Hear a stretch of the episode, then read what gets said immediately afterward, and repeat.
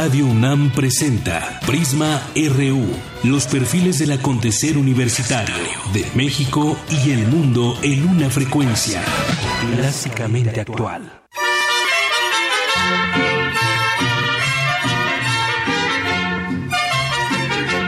Mira Bartola, ahí te dejo esos dos pesos. Paga la renta el teléfono y la luz, no. De lo que sobre, coge de ahí para tu gasto y guárdame el resto para echarme mi alibus, no. El dinero que yo gano, toditito te lo doy. ¿Qué tal? Muy buenas tardes. Muy buenas tardes, gracias por estarnos sintonizando a través del 96.1 de FM, Prisma RU a través de Radio UNAM. Y estamos escuchando al querido Chava Flores, peso sobre peso, muy, pues muy trayendo a colación estos aumentos últimos que hemos tenido de las tasas de interés interbancarias, de las gasolinas. Y hoy se anuncia también un incremento por parte de la Comisión Federal de Electricidad a las tarifas de, de consumo de alto consumo y también a las tarifas del sector industrial, comercial y doméstico, que bueno, dicen que no nos va a afectar a quienes no usamos tanto la luz, pero sin embargo ya se ya se eh, da a conocer el uso doméstico también en el alza a las tarifas. Así que por eso hoy ponemos esta canción. Si te alcanza para la criada, vos le pagas de un Tienes peso sobre peso, aunque no pasen de dos. Guárdate algo pa' mañana, que hay que ser conservador. Ya verás cómo te ahorras pa' un abrigo de bisón. Mira, Bartola. Portada RU.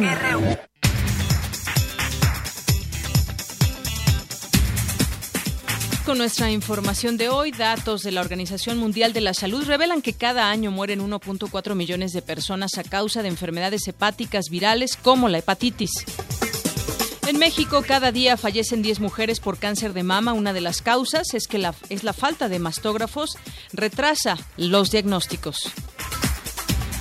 Con los métodos más avanzados, el Laboratorio Nacional de Ciencias para la Investigación y la Conservación del Patrimonio Cultural de la UNAM se contribuye a la conservación de nuestra herencia cultural. En información nacional, el secretario de Gobernación Miguel Ángel Osorio Chong dijo que el tiempo se ha agotado, por lo que tomarán medidas para terminar con los bloqueos de la Coordinadora Nacional de Trabajadores de la Educación. En tanto que la CENTE condenó el anuncio del gobierno federal y señaló que recurrir al uso de la fuerza pública logrará únicamente reavivar el conflicto y advirtió que mantendrán sus movilizaciones previstas en todo el país.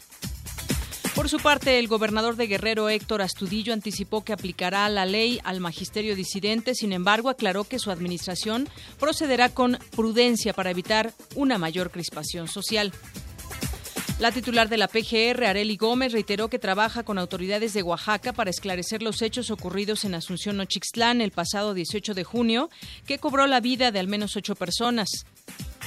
Por falta de acuerdos, el Consejo Nacional del PRD decidió declarar un receso de 15 días para definir a su nuevo dirigente, mientras Beatriz Mojica, secretaria general del partido, fungirá como encargada del despacho.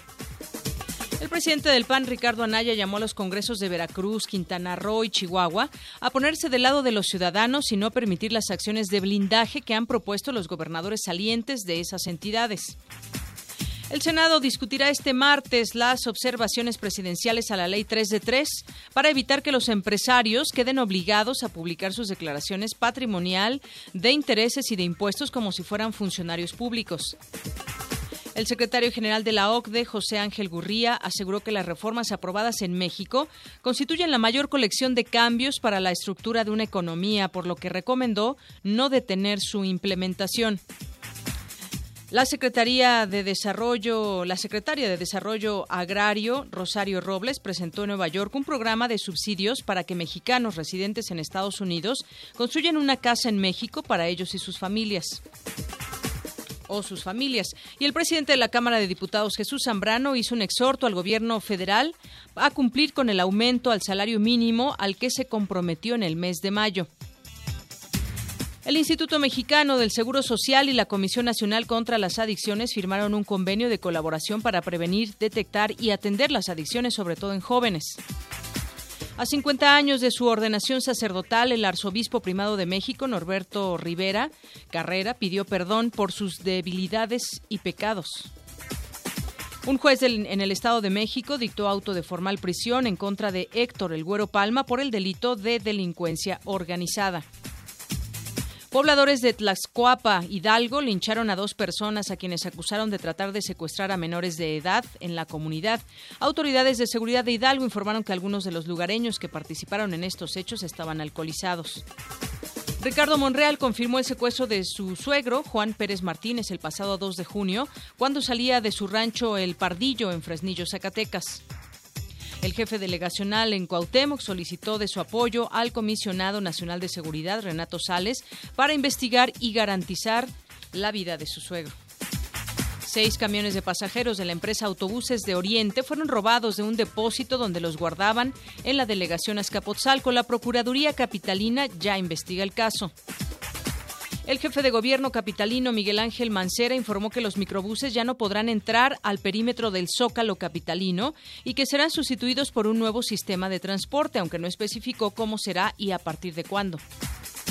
En el Estado de México fue detenido Nicandro Barrera Medrano, alias el Nica, fundador de la familia michoacana.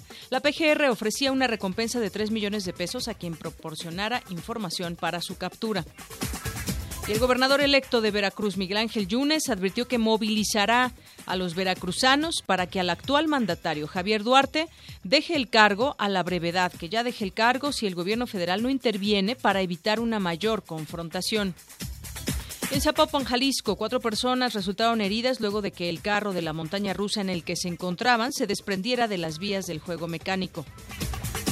En economía y finanzas, analistas económicos encuestados en junio por el Banco de México estimaron que la economía mexicana crecerá este año 2.40%, nivel ligeramente menor a su expectativa de mayo de 2.45 puntos porcentuales.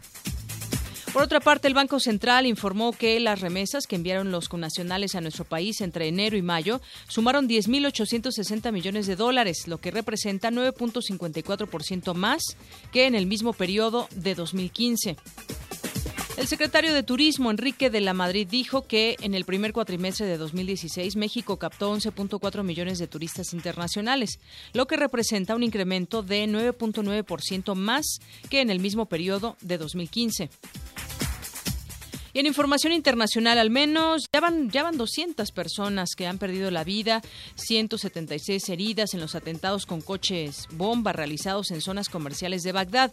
El Estado Islámico ya se atribuyó la autoría del ataque. En tanto, el gobierno decretó tres días de luto nacional y anunció que se endurecerán las medidas de seguridad. Más adelante platicaremos sobre el tema. En este marco, el grupo yihadista aseguró que prepara nuevos atentados explosivos contra los aeropuertos de las ciudades de Los Ángeles y Nueva York durante las celebraciones de la independencia en Estados Unidos el día de hoy. Por otra parte, se adjudicó también el ataque a una cafetería en Bangladesh que dejó como saldo 20 muertos, más de 40 heridos y 13 rehenes liberados. En la plaza de San Pedro, el Papa Francisco expresó su cercanía a los familiares de las víctimas y los heridos en los ataques de Bangladesh e Irak. Por su parte, en su cuenta de Twitter, el presidente de México señaló su solidaridad con el pueblo y el gobierno de Irak.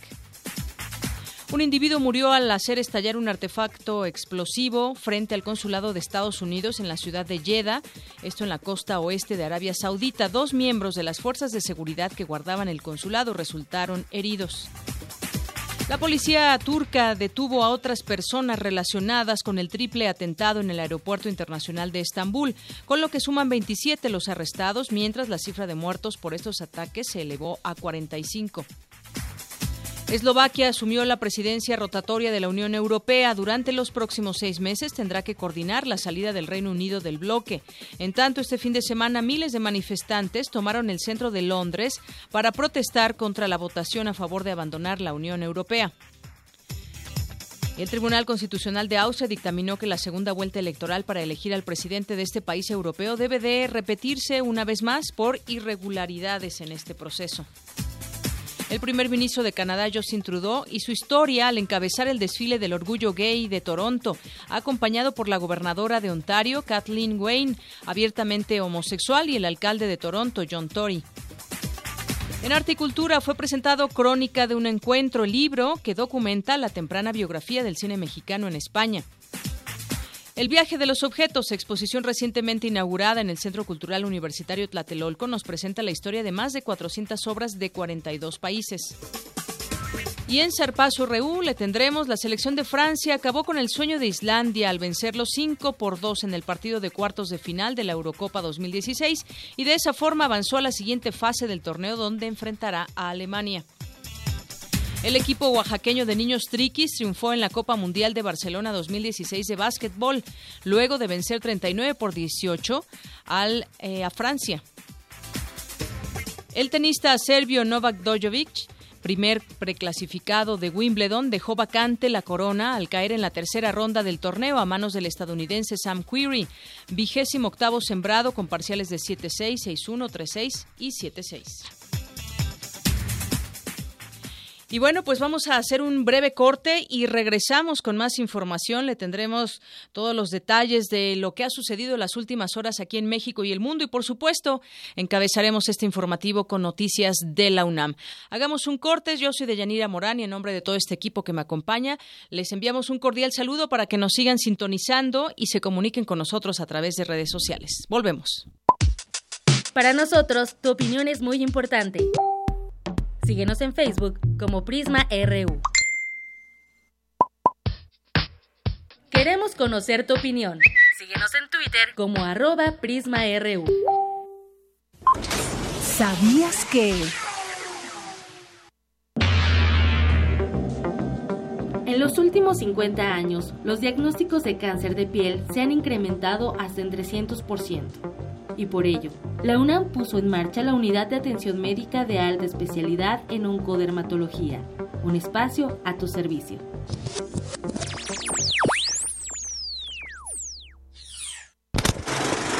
De las vistas de Salvador Toscano a la época de oro.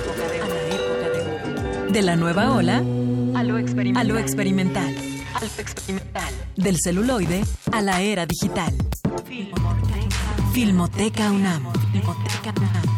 55 años de preservar la memoria fílmica. Acervo y restauración, hemeroteca, banco de imágenes, producción, cine en línea, talleres. Circuito Mario de la Cueva, frente a la Facultad de Ciencias Políticas y Sociales. Entra a www.filmoteca.unam.mx. En redes sociales somos Butaca UNAM. Ahí encontrarás la oferta visual que tenemos para ti. Filmoteca UNAM. ¿Te gustaría proponer alternativas de desarrollo para tu región? ¿Tienes alguna investigación sobre finanzas estatales que presente soluciones para los problemas de tu estado? Si eres estudiante de licenciatura o posgrado o realizas investigación académica, participa en el tercer Premio Nacional de Investigación Impulso al Desarrollo de las Finanzas Estatales. Consulta las bases en Premio UNAM Interacciones pwc.unam.mx. Con tus ideas trazamos el camino al desarrollo.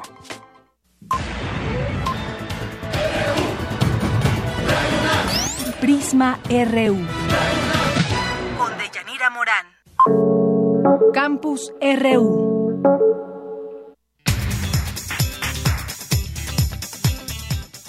Regresamos una con 17 minutos y en México cada día fallecen 10 mujeres por cáncer de mama. Una de las causas es la falógrafos que pues por supuesto retrasa los diagnósticos.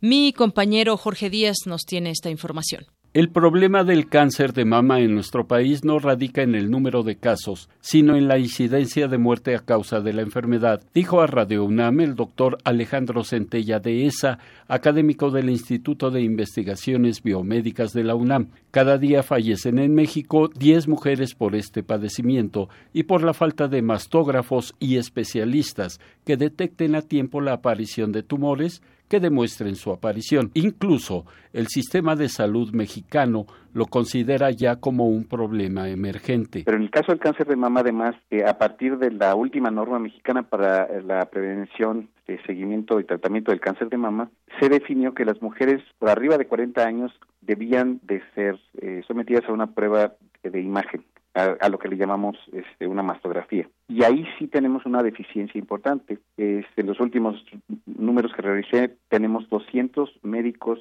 especializados en imagen certificados para analizar una imagen de cáncer de mama. Hay, hay más personas que lo hacen, pero no tienen una certificación y el problema es que las lesiones muy, muy pequeñas requieren de una eh, educación especial y de una calidad muy alta de la imagen. Y en cuanto a los equipos, en México tenemos eh, cerca de 500, 600 mastógrafos. Centella de esa aseguró que solo el 15% de las mujeres que debían realizarse el estudio acuden al médico especialista. La UNAM, dijo el investigador, hace su mayor esfuerzo para diagnosticar pacientes y canalizarlos a las instituciones públicas que, según estimaciones oficiales, gastan 200 mil pesos anuales en cada persona afectada por cáncer de mama.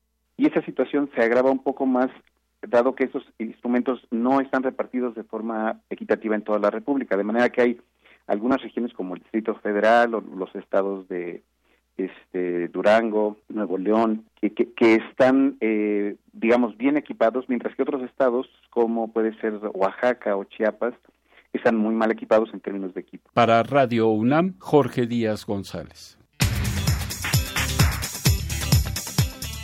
Y nos vamos a la siguiente información. Hay avances en el Instituto de Fisiología Celular en investigación genética con gusanos. Mi compañera Virginia eh, nos tiene esta información.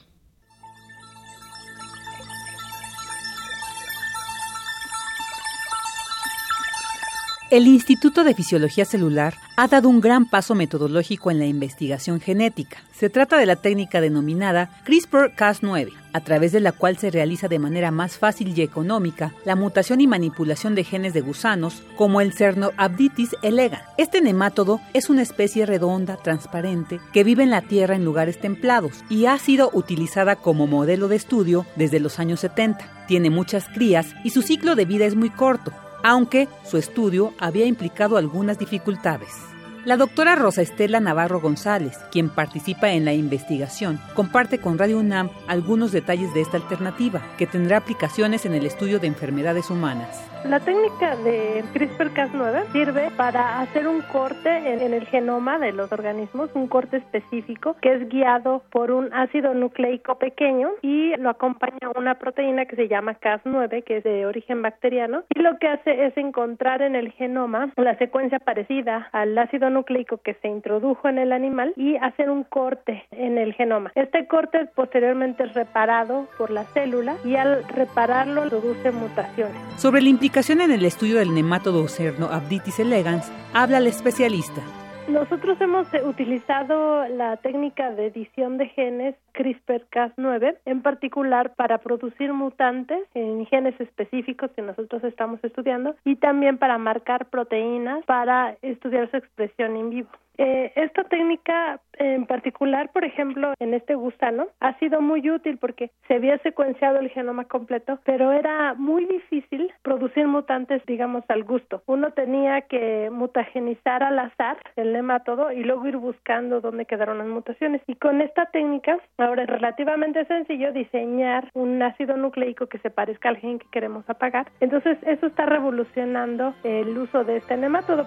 Este genoma del Cernoabditis elegans tiene cerca de 20.000 genes y dos terceras partes de ellos son parecidos a los que tenemos los humanos o los mamíferos, por lo que puede usarse como modelo de estudio para algunas patologías humanas como las enfermedades neurodegenerativas. Navarro señaló que nos ayudará a entender mejor la biología del organismo y posteriormente extrapolar los resultados a estudios en humanos. Para Radio UNAM, Virginia Sánchez.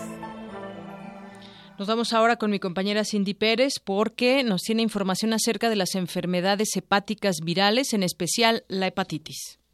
Según la Organización Mundial de la Salud, cada año mueren 1.4 millones de personas a causa de enfermedades hepáticas virales. La hepatitis es una inflamación del hígado provocada en la mayoría de los casos por una infección producida por cinco virus principales, A, B, C, D y E. Los más peligrosos son los tipos B y C, pues pueden desencadenar cirrosis y cáncer. En entrevista para Radio UNAM, el doctor César Rivera Benítez, del Subcomité Académico de Infectología y Epidemiología de la Facultad de Medicina, explicó. El tipo A y E son virus que dan formas agudas y su mecanismo de transmisión es por ingesta de alimentos contaminados con este virus.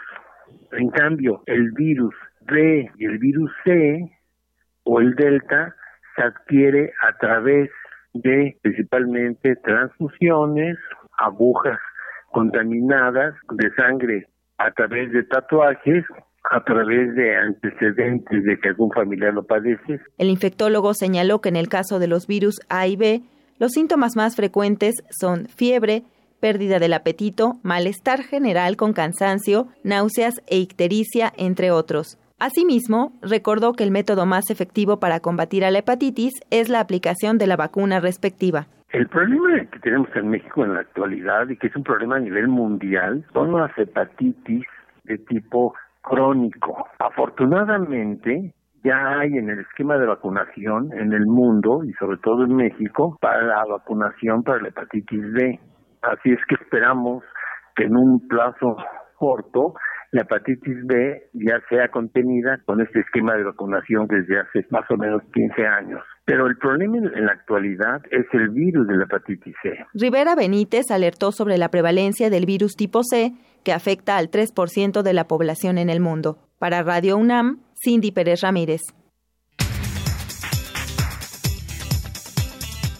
Bien, en la información nacional, pues la CENTE anunció un paro nacional luego de estas declaraciones del secretario de Gobernación en donde dijo que el tiempo se había agotado así que tomarían medidas para terminar con los bloqueos de la CENTE en distintas partes de, eh, del país. Entre ellas, primordialmente está Oaxaca, está Chiapas, incluso se sumó en algún momento Michoacán.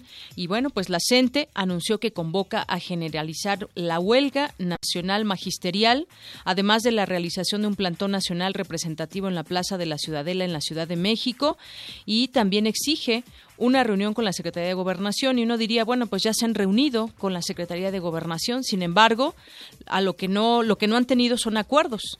Ha habido reuniones, pero no han habido acuerdos, así que pues todavía no se puede hablar de visualizar siquiera una solución a este conflicto. Y bueno, pues ya también tuvieron distintos acuerdos eh, o nuevos acuerdos la Asamblea Nacional Representativa de la CENTE que contienen las acciones que se realizarán en todo el país para mostrar su descontento en contra de la reforma educativa para la cual buscan su anulación.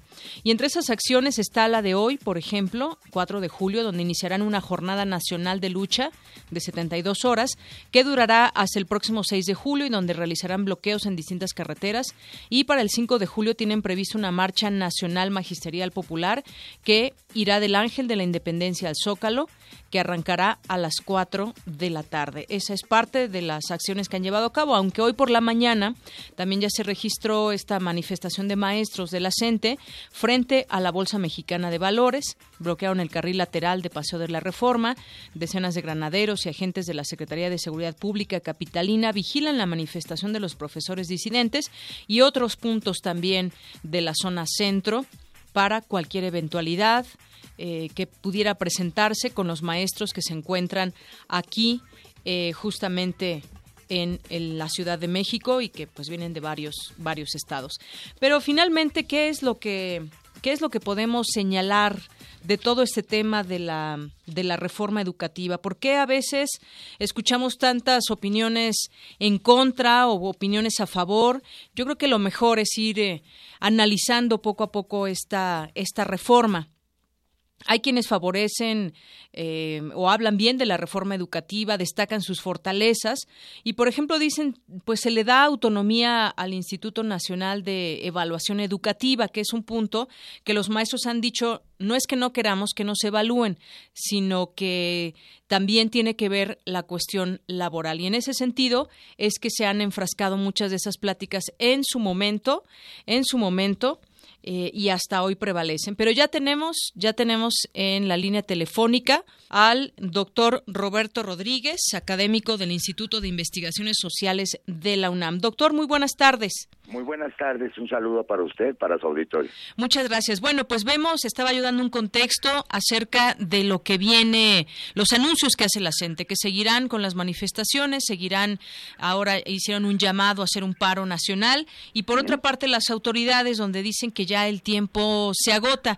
A mí me gustaría, eh, junto con usted, hacer un, pues un breve análisis de lo que implica esta reforma y por qué no están de acuerdo en muchos puntos los maestros. Decía yo que, pues se da una autonomía al Instituto Nacional de Evaluación Educativa, pero los maestros dicen que en este punto justamente hay una cuestión laboral que no les permite seguir como está ahora o, les quita derechos. ¿Qué nos puede usted decir al respecto de este uno de los puntos polémicos de la reforma educativa? Yo creo que es el punto crucial, la limitación de algunos de los derechos laborales del, del magisterio.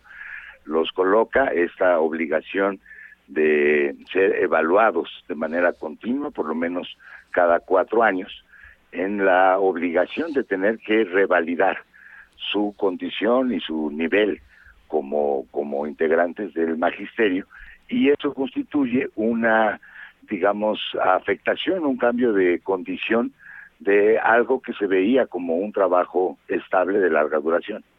Esto podría decirse, qué bueno que exista este Instituto Nacional de Evaluación de la Educación, todo mundo, hasta los mismos maestros han dicho, los que están, pertenecen a la CENTE, que no están en desacuerdo en que se les evalúe, sin embargo dicen que se pone especial énfasis en la evaluación, pero no así en la capacitación del maestro. Eso es parte de lo que han señalado, además de lo que usted dice, el asunto laboral. Y dicen que además omite tomar en cuenta componentes esenciales como serían contenidos, métodos pedagógicos, la distribución del gasto educativo, la organización y administración del sistema educativo nacional. Son otras de las voces que también dicen, pues no, no estamos de acuerdo por eso, justamente. La, la crítica a la reforma pasa por todos esos aspectos un punto que me parece eh, capital, porque a eso se ha referido eh, la oposición a la reforma de manera sistemática, es el procedimiento por el cual se está evaluando a los maestros. En primer lugar, que es una evaluación distribuida, es decir, en ella participan distintos órganos con diferentes responsabilidades. El INE, al que usted ya hizo alusión, el Instituto Nacional para la Evaluación de la Educación, en realidad se encarga de supervisar este, el proceso en general y cada uno de sus componentes, pero no lo realiza. Las pruebas han sido elaboradas más bien por el Ceneval, por el Centro Nacional de Evaluación de la Educación Superior. La prueba es administrada por las autoridades educativas de los estados. Los resultados son finalmente sancionados por el sistema de, de profesionalización docente y al cabo por la propia gente. Es decir, es un sistema que tiene varias instancias en la cual ninguna es eh, la responsable principal del conjunto del proceso de evaluación.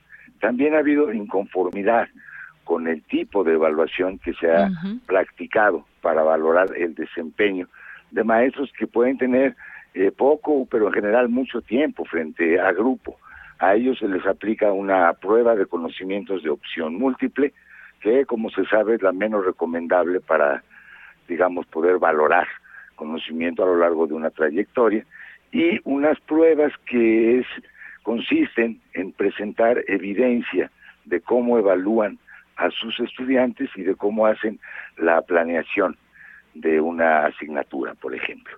Entonces, eh, quienes cuestionan esta evaluación dicen que es superficial, que difícilmente da cuenta ni del desempeño como tal y mucho menos de la trayectoria de los de los maestros en ese sentido se aprecia básicamente como una evaluación injusta. Exacto. También otra de las críticas es el tema de dicen que no especifica la forma en que se atenderá la inequidad educativa. Digo, ahí está la ley, no podemos desafortunadamente leerla toda completa en este espacio, pero efectivamente no no no se señala en ella cómo se atenderá la inequidad educativa para mejorar la oferta escolar y los resultados de aprendizaje, por ejemplo, de las poblaciones marginadas, indígenas, inmigrantes y además también otras críticas muy fuertes se centran en la estandarización, que justamente usted también, también, señalaba, y en las consecuencias negativas para los maestros que se rehusan a evaluarse y para quienes no acreditan las evaluaciones. Se habla de que si no pasan una primera vez, vuelven a darles otra oportunidad y, los preparan. Y si no la pasan, les dan una tercera oportunidad, pero ellos señalan que no es, no es así, como que vemos que se contraponen, yo no sé si interpretaciones o puntos de vista dentro de la, de la reforma. La reforma es así, si un maestro, porque cuestiona la evaluación, no se presenta, queda fuera de la plaza, en primer lugar. Que ese ha sido la, el motivo principal de la separación de maestros por causa de la evaluación. El segundo, eh, la segunda cuestión es que a los maestros en servicio que tienen ya plaza contratada se les dan en efecto hasta tres oportunidades. Sin embargo, si a la tercera no logran eh, quedar en, buena calificación, tendrán que ocupar una plaza que no es docente, sino, por ejemplo, administrativa, de cualquier tipo. Y por último están los maestros de nueva contratación, a los que solamente se les dan dos oportunidades para presentar y resolver esas evaluaciones. Así es. Y bueno, en el caso de las voces que también están a favor, se señala que eh, pues se considera la formación, la superación de los maestros como la mejor vía para asegurar el máximo aprendizaje, que hay una promoción y reconocimiento de los profesores a través de concursos abiertos y esto genera transparencia con lo que se combate la corrupción, que significa muchas veces la renta o la herencia de las plazas, que esto es algo que también una práctica que siempre se había venido dando. Sí, pero el procedimiento me parece que está invertido. eh, como lo tenemos es, ahora se evalúa y después se capacita y podría ser, como lo han experimentado la mayor parte de los países, digamos, desarrollados que han procedido a reformas, es primero capacitan y después evalúan. Así es. Y bueno, pues finalmente también algo que dicen nos han estigmatizado es porque se les está responsabilizando, responsabilizando a los maestros por el fracaso educativo que hay cuando, bueno, pues una opinión mía yo diría tiene que ver con todo un sistema educativo. Pues básicamente el responsable de la educación pública en México es propiamente el Estado y básicamente la SEP. Entonces, en ese sentido sería lo mínimo indispensable establecer cuál es la corresponsabilidad de los problemas educativos que tenemos en el país. El CENTE no es el CENTE, la CENTE, el magisterio, no es el actor único en el sistema educativo nacional, es solamente un componente. Finalmente, doctor, yo le preguntaría, entonces hay, hay huecos, digamos, o hay eh, una postura que asista en la razón a los maestros que están en contra de la reforma educativa para que se pudieran modificar algunas cosas dentro de esta, de esta reforma? Yo creo que es indispensable que el Congreso asuma su papel revisor, su papel revisor de las leyes y por lo tanto también de la reforma a la luz de los acontecimientos, a la luz de los cuestionamientos y críticas razonables que se han generado en torno a la reforma y vean qué de la normativa está funcionando bien como incentivo a la calidad y qué está provocando el conflicto. Eso sería lo más sano, saludable y a mi juicio la única vía de resolver el conflicto en la actualidad. Muy bien, entonces un papel revisor en todo este tema porque hay cosas que no están del todo claras o que no están justamente en beneficio de los maestros o de la propia educación en México. Doctor, muchas gracias. A usted, muchas gracias por su atención. Gracias, doctor Roberto Rodríguez, académico del Instituto de Investigaciones Sociales de la UNAM. Bueno, pues poco a poco iremos analizando en este espacio eh, opiniones de gente que sabe, que es experta en estos temas de educación y que nos den luz en este asunto de pues se podrá cambiar, modificar algunas de las partes de la reforma educativa, dado que pues se está viendo que no todo, no todo es positivo dentro de la reforma tal y como está aprobada. Y ahora es algo que pues desde que se anunció ya lleva esto años, no podemos decir que, que, solamente de unos meses a la fecha cuando la gente ha tenido manifestaciones y movilizaciones en el país, ya se sumó por ejemplo a, eh, algunos maestros o escuelas allá en Nuevo León, sino que hay que analizar en dónde está esta, esta inconformidad y si tienen razón a los maestros, ya nos explicaba el propio doctor, es algo que se puede perfeccionar, es algo que se puede revisar, porque sí asiste la razón en algunos puntos de lo que significa esta reforma. Bueno, continuamos también con más información acerca de, pues ya le decíamos al inicio, algunas cosas que suben en el precio, como el caso de este anuncio que hace la Comisión Federal de Electricidad, como el caso de las gasolinas la semana pasada, y también días atrás se habló del alza en el interés interbancario. ¿Esto cómo le pega al aumento de la tasa de interés a nuestro bolsillo? Bueno, pues en lo que va del año el Banco de México ha subido las tasas de interés en dos ocasiones, 50 eh, puntos base cada una, además de que en diciembre la subió 25 puntos base como resultado. Un crédito hipotecario a tasa variable estaría pegando alrededor de un punto porcentual más por interés. Sin embargo, al cierre de 2015, era solo de 3.41%. Pero platiquemos de este tema más a detalle. Ya tengo en la línea telefónica al doctor Clemente Ruiz Durán, él es académico de la Facultad de Economía. Doctor, buenas tardes. Buenas tardes, ¿cómo está usted? Muy bien, muchas gracias. Bueno, ponía en contexto este tema acerca de cómo nos afecta este aumento de la tasa de interés interbancaria. ¿Qué nos puede decir usted? Se habla de que, pues, eh, esto tiene varias aristas, pero finalmente eh, le pega al bolsillo de los mexicanos. Ha habido estos aumentos. ¿Cómo es que, cómo es que nos, nos, nos afecta, doctor? Mire, nos afecta de diferentes formas, ¿no? Sí, efectivamente son mixtos porque por una parte eh, la intención del gobierno con subir las tasas de interés es un poco frenar la especulación contra el peso, ¿no? Entonces, eh, el peso se ha estabilizado, ha bajado un poquito, entonces eh, se podría decir que ese es un efecto positivo. Pero por otra parte nos sube el costo del dinero y el costo del dinero, sobre todo en áreas muy críticas para las familias, porque eh, si las gentes estaban financiando mucho a, través de tarjeta de crédito, que es la forma de financiamiento más cara, pero lo estaban haciendo. Entonces, a ese grupo de personas que se están financiando por tarjeta de crédito, eh, sobre todo los hogares, les va a pegar muchísimo, porque entonces, eh, pues se les sube sustancialmente la tasa de interés y esto lo que ocasionará es de que pudiéramos ver efectos negativos sobre el consumo de las familias eh, en, las, en las próximas semanas, ¿no? Entonces, eh, en una economía que no está muy bien, que no está creciendo a grandes tasas, pues el que el consumo de las familias se colapse, ¿no? Debido a, que estaban financiando mucho de sus compras con tarjetas de créditos, pues va a tener efectos negativos. Entonces, eh, usted dirá, bueno, pues, y entonces compensa con la estabilización del peso, pues no, no, no, precisamente. No, precisamente. Entonces lo que esperamos es que sí el efecto sea eh, negativo para la economía mexicana, ¿no? Así si yo pongo un ejemplo también eh, de un crédito hipotecario, por ejemplo, si se viene pagando con pues con tarjeta de crédito o como sea que se haga este pago mensual para los intereses y demás, subiría también esa, digamos, ese ese costo que se tiene al mes para las familias mexicanas que decidieron adquirir un crédito hipotecario, por ejemplo, ¿no? No, los del crédito hipotecario no se modifican. Ah, ¿eh? no se modifican. No, no, no. Entonces, eh, esto, dijéramos, eso son buenas noticias, ¿no? De que las gentes que tenían contratado una hipoteca no les va a afectar.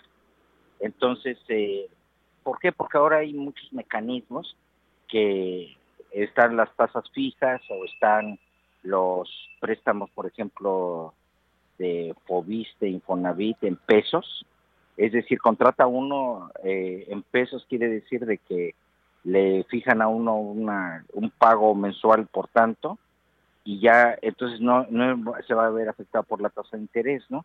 Entonces, eh, le digo, es un efecto mixto que en principio lo que más afecta es al consumo de los hogares, ¿no? El consumo cotidiano, pero no a las hipotecas como tal. Eh, y entonces, eh, lo que habrá que ver es, ante las turbulencias internacionales, eh, de qué manera se va a comportar nuestra moneda nacional frente a esta tasa de interés y realmente se va a estabilizar o va a seguir sufriendo todas las eh, inclemencias del, del proceso, ¿no? Así es. Entonces, eh, yo creo que habrá que esperar un poco a ver, pero lo que podemos anticipar es eh, un efecto negativo sobre el consumo de las familias, ¿no? De los hogares. Exacto, que es el que pues más se siente porque es el consumo cotidiano. Doctor, pues muchas gracias por sus palabras y por explicarnos cómo es que se afecta eh, a los bolsillos de los mexicanos esta alza de tarifas. Pues sí, espero que podamos platicar de nuevo pues en unas eh, dos semanas o algo así. Sí para ver que, cómo han sido los efectos, ¿no? Ya podemos medirlos un poco más exactos, ¿no? Así es. Bueno, pues ya platicaremos si le parece bien, doctor. Le agradezco mucho. A usted. saludarla, ¿eh? Hasta, luego. El doctor Clemente Ruiz Durán, académico de la Facultad de Economía.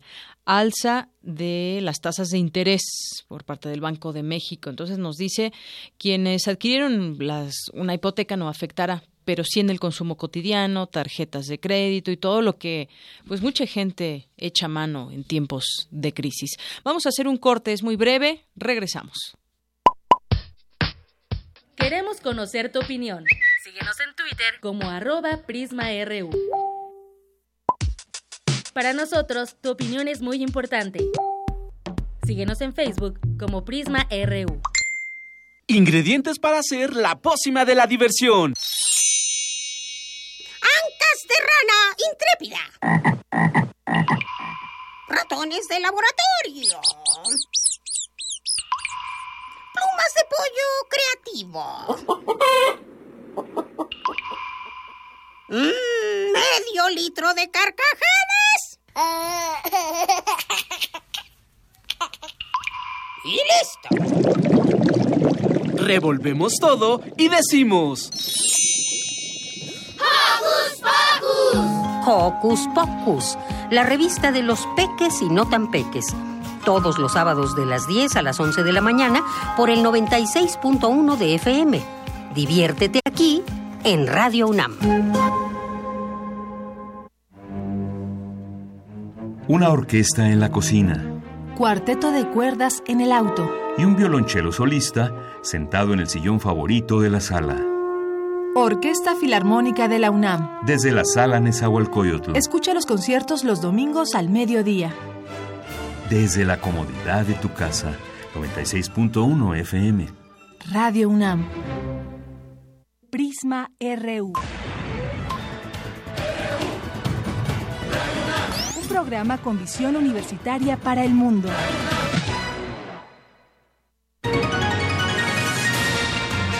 Global RU. Velas en las aceras de la muerte en Bagdad.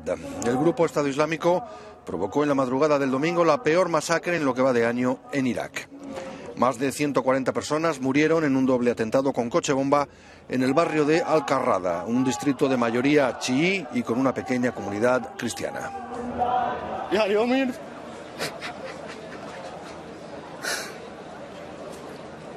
¿Qué fiesta es esta? Todos los años celebramos el Aid, entonces, ¿es este nuestro Aid? ¿Es la Aid que todos deberíamos celebrar? La gente había venido aquí a comprar ropa para celebrar el final del Ramadán. Ahora, en vez de eso, vamos a tener que comprar mortajas para envolver a los muertos que Dios castiga a los culpables.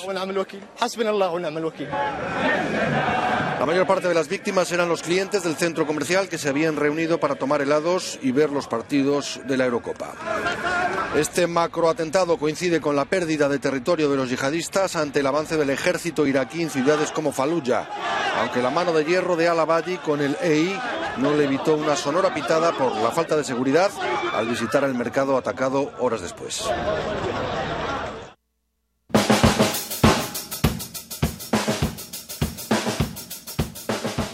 Bueno, pues este fue un reporte de Euronews donde habla de estos 200 mm, muertos que al menos van por ese atentado de ISIS.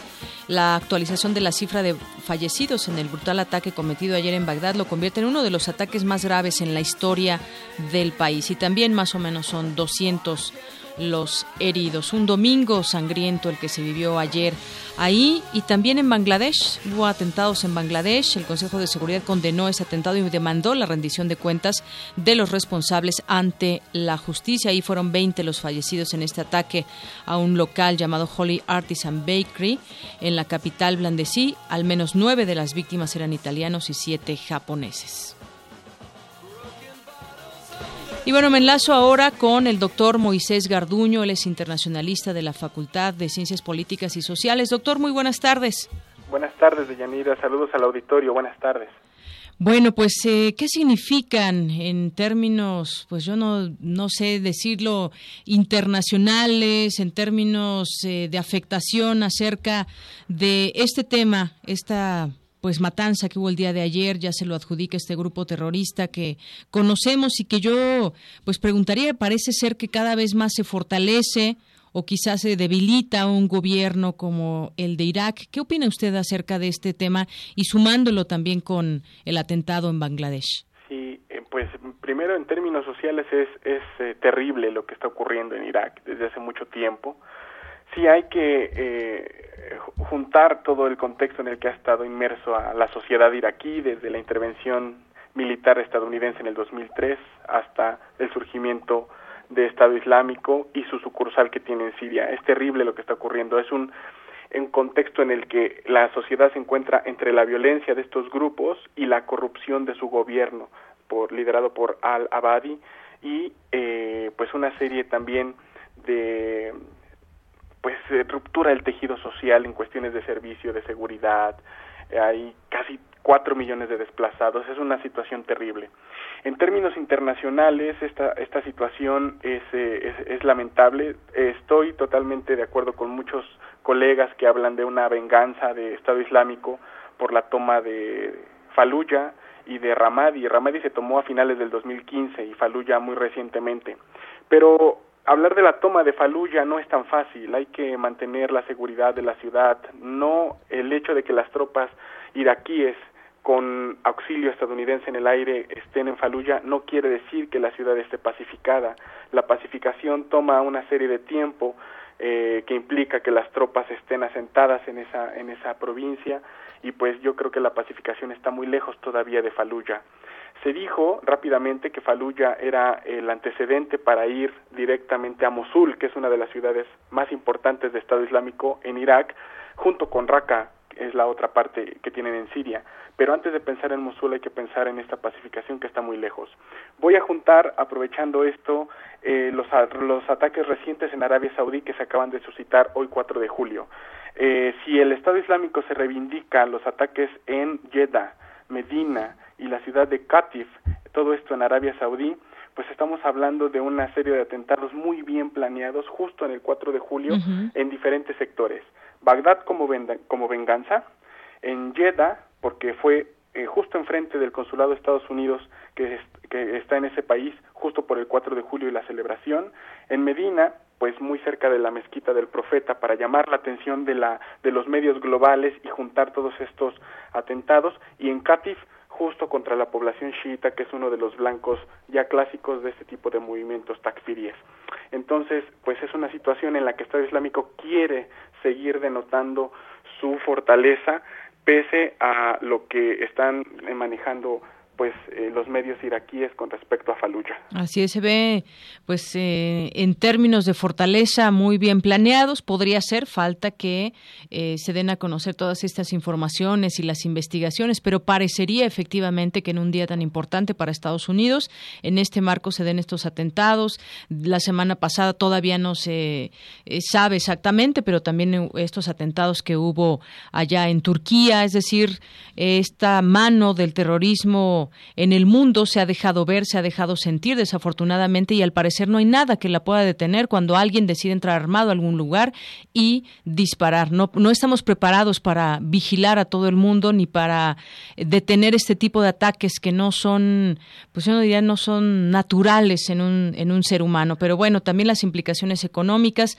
tendrán su parte y seguiremos en este, pues atentos a lo que sucede en esto, en este asunto internacional que ya es, pues bastante grave, como usted decía al inicio, doctor. Es, muy grave y solamente para complementar esto que digo, pues rápidamente hay que decir que hay un corredor muy difícil de vigilar que, que es el de el de Raqqa justo con Mosul. Es una zona desértica que, que, que justamente eh, pues trasciende las fronteras eh, eh, políticas de Siria e Irak y que ese corredor justamente viene a ser un triángulo entre Raqqa y Mosul justo en Ramadi, en esta ciudad muy cerca de Fallujah que se tomó a finales del 2015 y que a partir de esa zona de Ramadi y Fallujah, si nosotros vemos las coordenadas de los ataques de Arabia Saudí hoy, pues justamente eh, es el centro de, de, de, una de otra forma de territorialidad que Estado Islámico quiere visibilizar a través de estos ataques y que justamente el centro de operaciones es esta zona que todavía está en vías de pacificación. Por supuesto también rápidamente lo de Bangladesh es terrible, va en el mismo sentido de querer eh, territorializar mucho más allá de las del Medio Oriente como lo conocemos este tipo de violencia. Y por supuesto pues esto habla de la complejidad y de, la complejidad para pensar en una estrategia integral para terminar con todo esto. Así es. Bueno, doctor, pues muy muy positivo que escuchemos su opinión, su análisis al respecto de este tema. Le agradezco mucho. Muy buenas tardes. Un saludo eh, a ti y a todo el auditorio. Buenas tardes. Hasta luego, doctor Moisés Garduño, internacionalista de la Facultad de Ciencias Políticas y Sociales de la UNAM.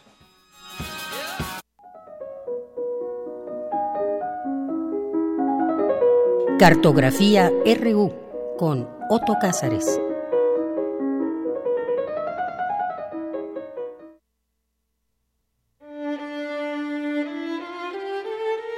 Bien, y ya está aquí con nosotros Otto Cázares, como todos los lunes, aquí en Cartografía. ¿Cómo estás, Otto? Muy Buenas bien, tardes. ¿y tú, Deyanira? ¿Qué tal? Bien, gracias. Yo me alegro de estar aquí nuevamente en este espacio de reflexión apto para prismáticos de todas las edades. Yo quisiera comenzar esta cartografía con una poderosa aseveración que hizo hacia mediados de los años 70 el importante filósofo judío Emmanuel Levinas en un libro clásico de título Tiempo e Infinito. La aseveración de Levinas es la siguiente. La libertad humana consiste en saber que la libertad está en peligro. Es decir, tener conciencia de la libertad es saber que la libertad puede acabarse en cualquier momento. Por eso, continúa la reflexión de Levinas, el ejercicio práctico de la libertad es prevenir el momento de inhumanidad.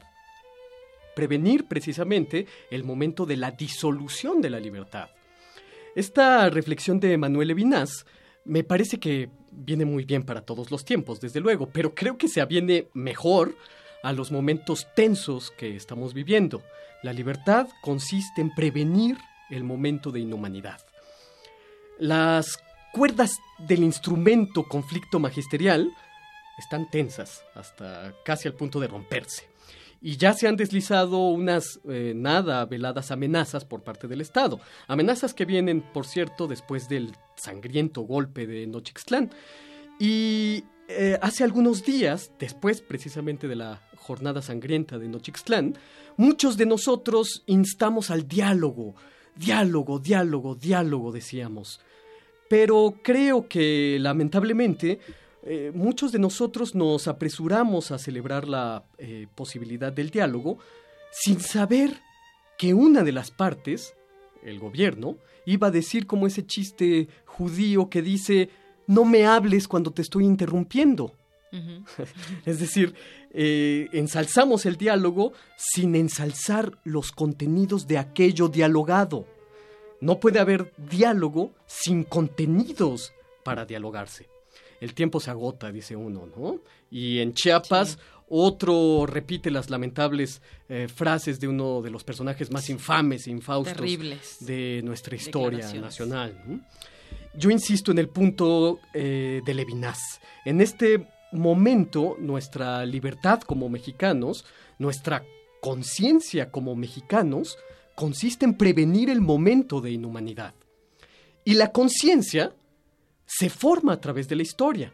Y aquí es donde quiero reflexionar algo la conciencia se forma a través de la historia, pero no a través de esa historia de piedra, eh, mítica, aburridísima, para las ceremonias de primaria, de fechas aprendidas y de arquetipos más que de personas reales. No, esa historia de ceremonia está manipulada para crear mitos que no pueden imitarse, mitos que ni siquiera tienen un sentido ejemplar. Los primeros libros del doctor Dussel, los que escribió en los años 60, eh, nos ayudan a comprender muy bien esto de lo que estoy hablando. Hay una historia que destruye al alma y hay otra historia que la alimenta. La historia que destruye al alma es una historia sin poder ejemplar. Héroes, titanes de mármol, como no están en nuestra humana esfera, erosionan el sentido de la historia. Esa historia eh, mítica solo funciona en los, en los libros de texto, solamente funciona en las visitas guiadas de los camioncitos rojos de los centros de las ciudades. Este tipo de historia que aniquila el alma hospeda el sinsentido histórico en nuestros reflejos. Como esas gestas eh, heroicas son inimitables, crean una triste percepción de nosotros mismos y a la larga crean la experiencia de un espíritu nacional enfermo. Hay, por el otro lado, otra historia que no enferma al espíritu, sino que lo alimenta. Y resulta que esta historia no es hacia atrás solamente, no es una historia hecha de eh, sucesiones de fechas del pasado, sino que es una historia hacia adelante, una historia con futuro. Esta historia de la que hablo no se mide en libros leídos, más que una sucesión de fechas, esta historia es una inteligencia para pensar a los seres y pensar a las naciones. Más que una sucesión de fechas para aprenderse, esta historia es una inteligencia para imaginar. ¿Imaginar qué? Imaginar sentidos e imaginar futuros para esto que no parece tener ningún sentido ni ningún futuro. Decía eh, el escritor Thomas Mann, alguien del que hemos hablado en estos espacios cartográficos, que las revoluciones siempre echan falta de la filosofía, siempre les hace falta la filosofía. Y tiene mucha razón.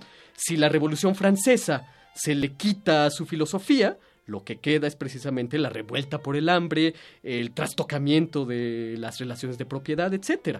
Dice con justa razón Thomas Mann, la Revolución Francesa lleva la impronta de Rousseau, lleva la impronta de Diderot, de Voltaire, como el enunciado incompleto de la, Revolución Mexicana lleva la impronta de los hermanos Flores Magón, por ejemplo, ¿no? Y precisamente si Rousseau, Diderot, Voltaire, los hermanos Magón son históricos, es por su sentido ejemplar. Crean sentidos para una historia futura. Ya, para concluir, opino que la conciencia de un país se forma eh, desde luego a través de la manera en que se vive o que se malvive el día a día. Pero también la conciencia de un país se forma a través de cómo se representa a sí misma los futuros posibles.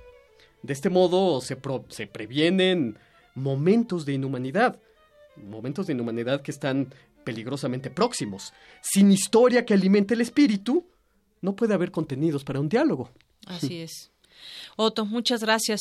Yo me quedaría aprender también de nuestra historia para poder avanzar hacia un futuro. Exactamente. y que la razón se haga presente en estos temas de diálogo y de de dejar un buen preámbulo de lo que han sido o lo que son los movimientos actuales. En efecto, una historia que mire hacia adelante y que dote de contenidos a un posible diálogo. Así es. Sin ensalzar el diálogo. El diálogo eh, creo que nos arrojamos a ensalzar el diálogo sin ensalzar los contenidos dialogados. Así es. Otto, muchas gracias. De nada, Deyanira. Hasta el próximo lunes. Hasta el próximo lunes. Zarpazo RU. Podemos ir sin nuestro zarpazo RU con Toño Quijano. Toño, adelante, buenas tardes. Buenas tardes de Yanira, a ti a nuestro auditorio. Carla Excel López Lozada, integrante de la Asociación sobre Silla de Ruedas de la UNAM, obtuvo la medalla de oro en la Paralimpiada Nacional 2016, que se realizó en días pasados en Acapulco Guerrero. La atleta Puma lanzó la jabalina 5.57 metros y con ello superó su actuación de 2015 cuando obtuvo la medalla de plata. El equipo de jóvenes Triqui ganó la sexta edición del Torneo Internacional de Básquetbol en Barcelona, España, en la categoría de jugadores nacidos entre 2002 y 2003. Con un marcador de 39 a 18, vencieron al equipo Gravelins de Francia y en los cuartos de final de la Eurocopa, Alemania derrotó en penaltis a Italia por seis goles contra cinco. El equipo germano se enfrentará a la selección de Francia que ganó a Islandia con un marcador de cinco goles contra dos.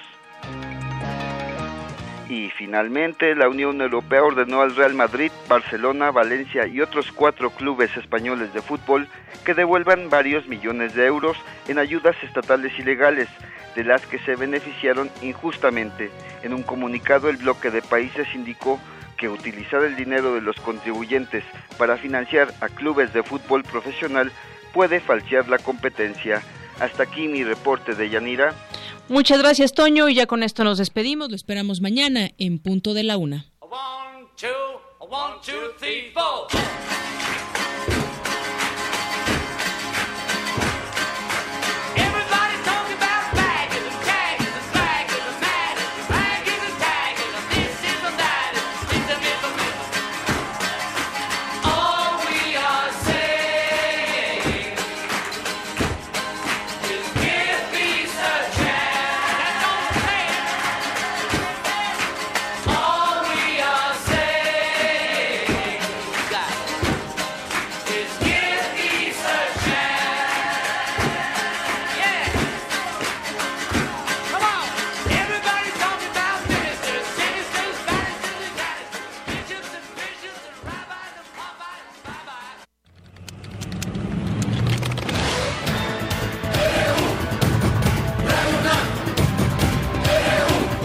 Prisma RU, los perfiles del acontecer universitario de México y el mundo en una frecuencia. De lunes a viernes, de una a 2 de la tarde. Radio UNAM, clásicamente informativa.